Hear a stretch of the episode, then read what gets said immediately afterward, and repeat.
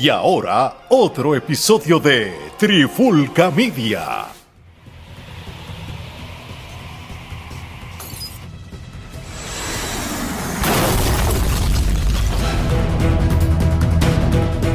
Saludos y bienvenidos a otra edición de Charlando de Cine y TV con este que les habla Gerardo Rodríguez y me acompaña nuevamente el otro miembro de la Trifulca, Omar Omi Vázquez. Omar, ¿qué es la que hay? Todo bien, Gerardo. Aquí otro episodio más de Charlando de Cine y TV y hoy vamos a hablar de una leyenda viviente, uno de los grandes, grandes actores y de los que crecimos admirando y viendo sus películas. Sin duda alguna, en el día de hoy vamos a estar hablando de el documental Still eh, del actor eh, Michael J. Fox. Eh, el, actor Michael J. Fox, si ustedes no lo sabían, pues el mismo pues este fue diagnosticado hace tiempo con una condición este, neurológica. esta condición pues obviamente de alguna manera u otra pues este, detuvo lo que era un ascenso drástico Sí, un ascenso astronómico, ¿no? Porque luego de salir de la televisión y pues participar de la trilogía de Back to the Future, pues estaba ya a punto de simplemente dar ese salto. ¿no? Brutal. No, él tuvo, y, tuvo, pues, este, en los 80 tuvo una, serie de éxitos y obviamente en los 90, pues claro, este, ahí tuvo que... Sí, este, bajarle un poco, ¿no? Por el diagnóstico de Parkinson. Sí. Pero es interesante. Lo es los años que lleva enfermo y cómo lo ha asimilado. Eso es lo más interesante. y, quizás uno, pues, no lo, no lo podía como que ver a simple vista, ¿no? Porque él siempre se ha tratado de mantener lo más optimista posible y no dejar que la condición, este lo detenga, e inclusive al punto de, utilizar este su condición como parte de, un chiste. como un chiste, porque él dice, ah, pues antes de que se burlen de mí, pues me burlo yo mismo, ¿no? Y, y también lo ha hecho parte de, sus personajes, ¿no? Porque tiene un personaje en la serie de Good Wife. Eh, el caminar. sí, que precisamente hace uso de, de su condición, ¿no? Y, es interesante, ¿no? Porque este documental eh, muestra, lo muestra él en diferentes facetas de su vida, eh, lo muestra él en desde joven. Desde joven, lo, lo, muestra él vulnerable, lo muestra él luego de que se entera del diagnóstico. En fin, este. El aspecto familiar lo muestra como se enamora, ¿verdad? De, de una compañera que era actriz este, muestra eso, pero me, llamaron muchas cosas la atención y una de las cosas que me llamó mucho la atención del documental es cómo relata esas primeras etapas que quizás no se hablan mucho, siempre se habla de los actores cuando ya son famosos, cuando lo lograron, cuando son millonarios, cuando tienen mansiones, pero no se habla del proceso o lo que le costó llegar ahí. Y entonces ver cómo este hombre, cuando su carrera empieza a despuntar y se vuelve un actor, y entonces lo cogen para la película de Back to the Future, él aún estaba haciendo la serie que hacía y la siguió grabando y grababa ambas cosas a la vez. Él casi no dormía, él tenía un apartamento que tuvo que ir vendiendo poco a poco todo lo que tenía y después dormía prácticamente en la sala, en un mueble. Después, hasta que poco a poco fue evolucionando y fueron las cosas cambiando. Pero esa, ese, ese vía crucis que él pasó de tener un poquito, no tener nada y empezar a tenerlo, pero con el sacrificio de que ni dormía, de que a veces el que lo iba a buscar tenía que, que, subir literal a despertarlo, a hacerle café para que se levantara y se bañara, y por las noches hasta subirlo porque se dormía en el carro de camino a la casa, ¿sabes? Eso está brutal. Sí, ¿no? Y que inclusive, o lo que es eh, que, esté para ti, ¿no? Porque originalmente cuando, eh, o cuando eh, Robert Zemeckis, que es el director de Back to the Future, estaba escribiendo el libreto de Back to the Future, él había este, creado el personaje de Marty McFly con, con él en mente, ¿no? Con Michael J. Fox en mente, pero como tú bien dices, en ese momento pues él tenía el compromiso eh, con la serie Family Ties y en ese momento pues este el creador de la serie no quiso este darle el permiso a Michael J. Fox para que eh, actuara en Back to the Future. Entonces comenzaron a filmar la película con Eric Stoltz y inclusive llegaron a filmar bastante de, la, par de escenas este, con él y pues el director dijo, mira, no, este, no funciona, lo necesitamos a él y pues obviamente pues este, llegó al punto de que pues sí, él tenía que estar este, filmando... Para un set para otro. sí, para un set y para el otro. Al punto de que eh, realmente... Dos pues horas, él dice a veces. Y ahora tú te pones a pensar si la historia hubiese sido diferente, si la película hubiese tenido el mismo éxito que tuvo, ¿no? Porque al sol de hoy, pues una de las películas más icónicas de, los 80 y, sin duda alguna, si no hubiera sido por Michael J. Fox. Lo dijeron, desplazó a las películas que estaban duras de los 80 de acción. Que ese el género de acción era el que dominaba y ellos con Bastido Fischer desplazaron esas películas, desplazaron a Schwarzenegger y desplazaron a Sylvester Stallone, que eran los que dominaban las tablas, y a Van Damme. Sí, sí, porque eh, esa película este, era una película que apelaba a toda la familia, mientras que el cine de acción era quizás apelaba más a, a lo masculino, ¿no? A los hombres, a los adultos. Este, sin embargo, Back to the Future revolucionó industria porque era una mezcla de ciencia ficción con comedia y, y sarcasmo. Y te reías un El sarcasmo y te reía y hasta el sol de hoy, o es una película que no importa el tiempo. Es de mis películas favoritas para ver cualquiera de ellas. Las puedo ver cuantas veces sean necesarias. Sí, sí, porque eh, es entretenida. Eh, y ahora, ¿sabes? mirando hacia atrás, tú te pones a pensar si, si realmente Michael J. Fox no hubiese sido diagnosticado. La química que Michael tenía con el otro estaba brutal. Sí, la química que tenía con Christopher Lloyd definitivamente era... Bueno, todavía que cuando se treparon en el escenario aquel para los premios, eh, esa química está intacta todavía, a pesar de, ¿verdad? de la enfermedad y las edades de ambos.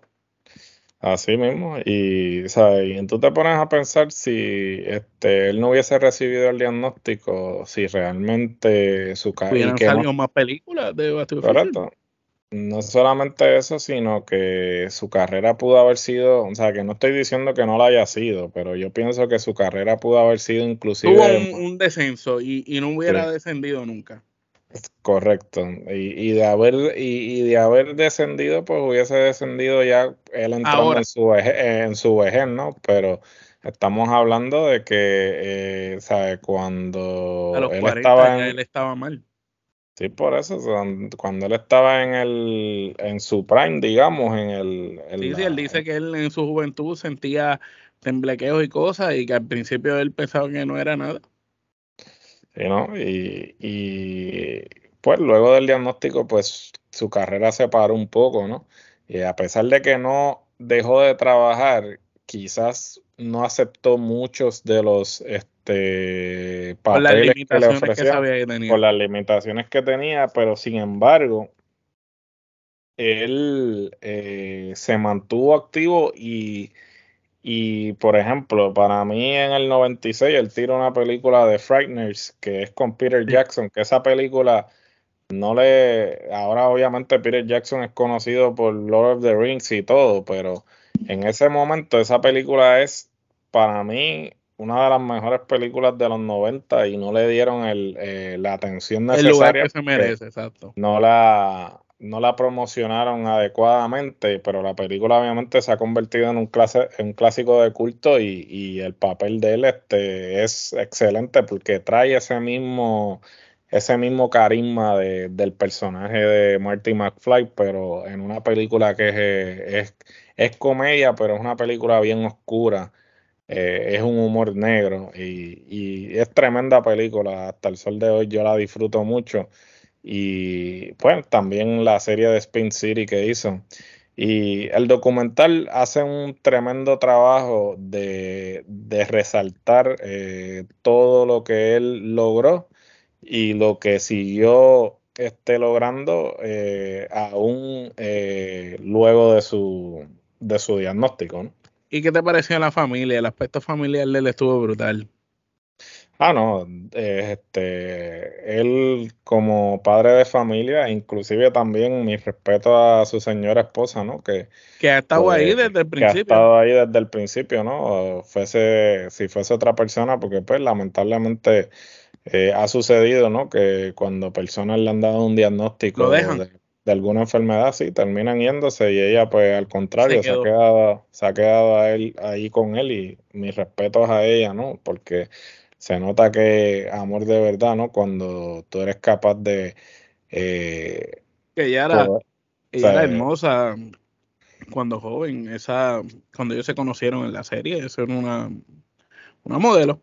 Sí, no, definitivo. Y, y este, pues, eh, se ha quedado ahí con él durante todo este tiempo y pues este... Y los hijos, el cariño de los hijos, la relación de los hijos de él, como lo describen, como su héroe, él mismo, como él dice, para no ser una carga para nadie, como se levanta. Y, y un aspecto interesante también que ponen es el tipo de terapia que él coge con el entrenador, con el terapista físico.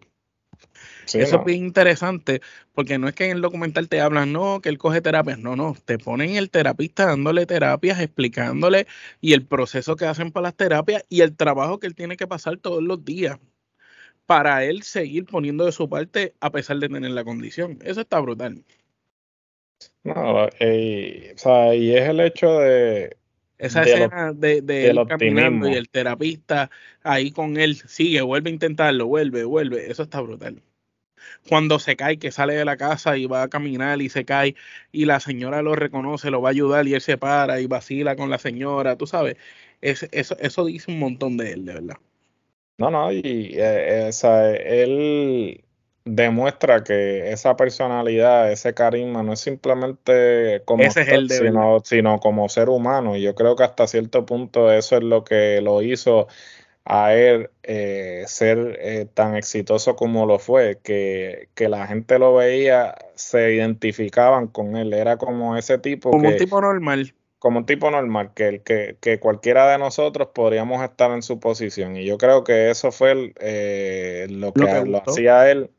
Sí, este, que la gente lo quisiera tanto. Y no solamente eso, sino lo ha demostrado porque este diagnóstico pudo haberlo eh, hecho a él simplemente desaparecer.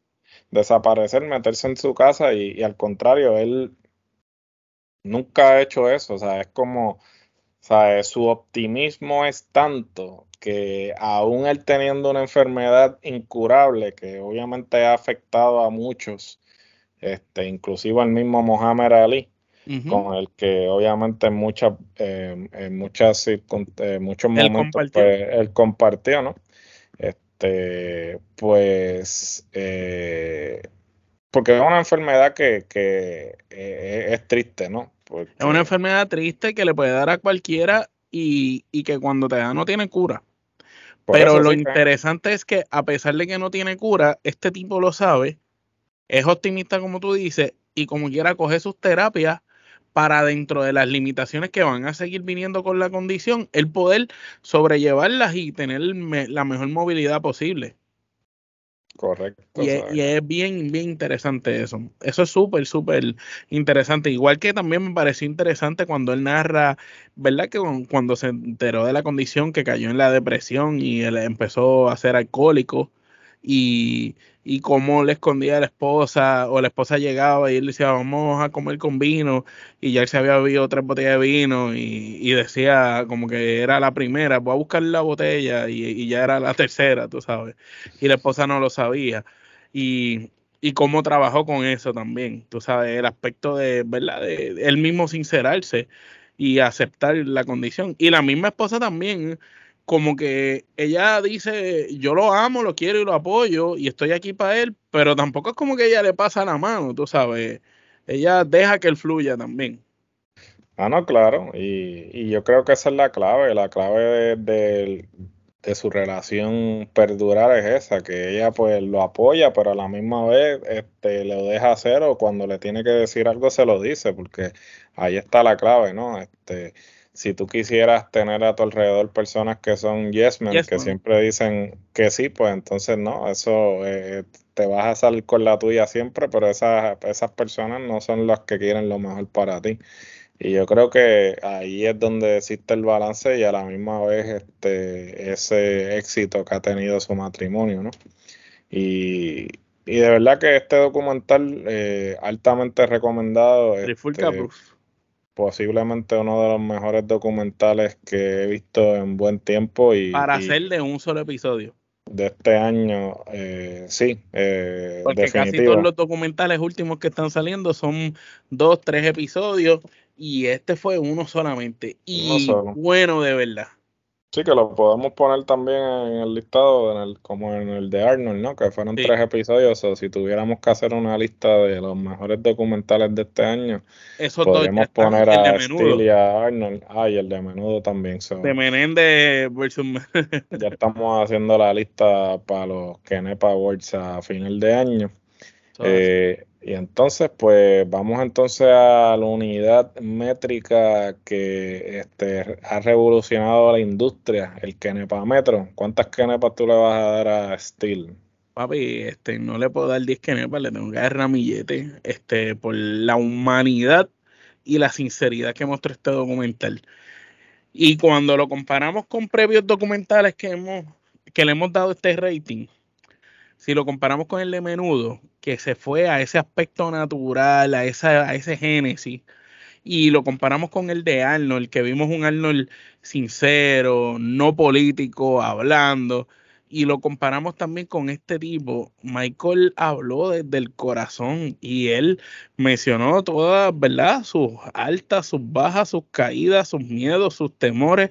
El documental habla lo miserable que llegó a ser en un momento dado, como lo bendecido que fue y cómo ha bregado con la enfermedad y, y cómo bregó con la fama también a tan corta edad. Eso que es muy interesante, ¿verdad? Cómo bregó con el complejo de la estatura, de que él desde chiquito era más chiquito que el resto de la gente. Todas esas cosas fueron interesantes en el documental. Por eso, Imán, yo diría que Ramillete Kenepa, esto es un documental que si tú creciste viendo a este hombre, tú lo quieres ver si tú eres una persona o tienes un familiar con alguna condición una limitación física que a veces se te hace difícil eh, bregar con él o, que a veces su estado de ánimo te parece incómodo tolerar, ve este documental porque te va a ayudar a tú tolerar más. Este, esto es un documental para aprender que la tolerancia no es un valor, sino es una virtud que todos debemos de tratar de conseguir.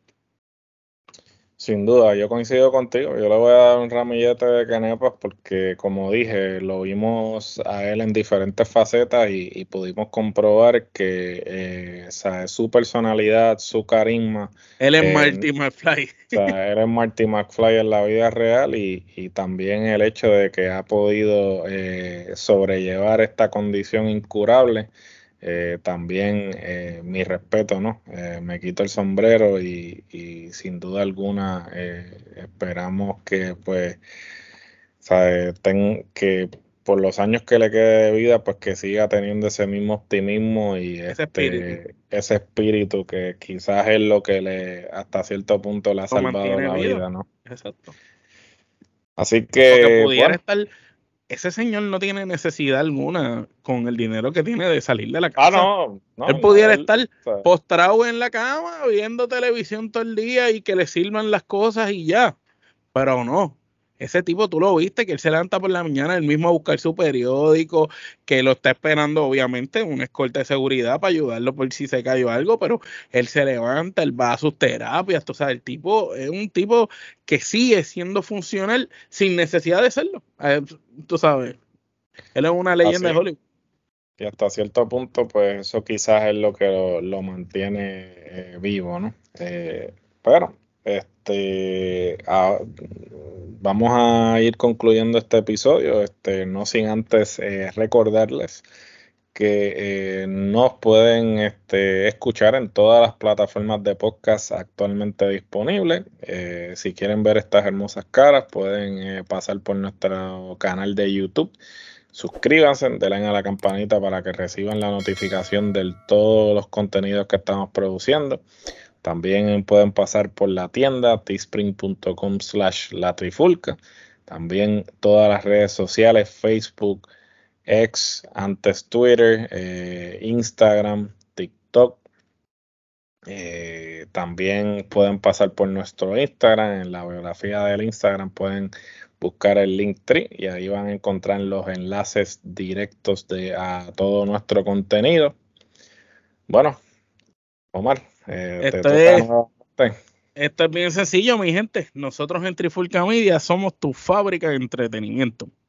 Cuando tú estés aburrido, tú simplemente buscas YouTube, tú escribes Trifulca Media o lo buscas en tu plataforma de podcast favorito, lo buscas en tu dispositivo, en tu celular, en tu tablet, en el carro, en el televisor, donde tú quieras, cuando vayas a hacer ejercicio, lo que tú quieras. Y ahí tú vas a encontrar una gran variedad de contenido de nosotros, desde deporte, eh, baloncesto, lucha libre, artes marciales mixtas, género urbano, cine, películas, televisión, recomendaciones de series y puedes estar pendiente de las redes sociales de nosotros para que estés viendo esos videos vintage, esos videos de momentos históricos que sucedieron tanto en la lucha libre como en los deportes, que nosotros siempre ponemos y resaltamos y a la misma vez nos sigue atrayendo reaching, porque nuestro reaching sí es orgánico, no es comprado. Así que sufra la competencia de parte de Omar Baki, Heraldo Rodríguez, Ale que está en la casa, Trifulca Media, se despide. Hasta la próxima.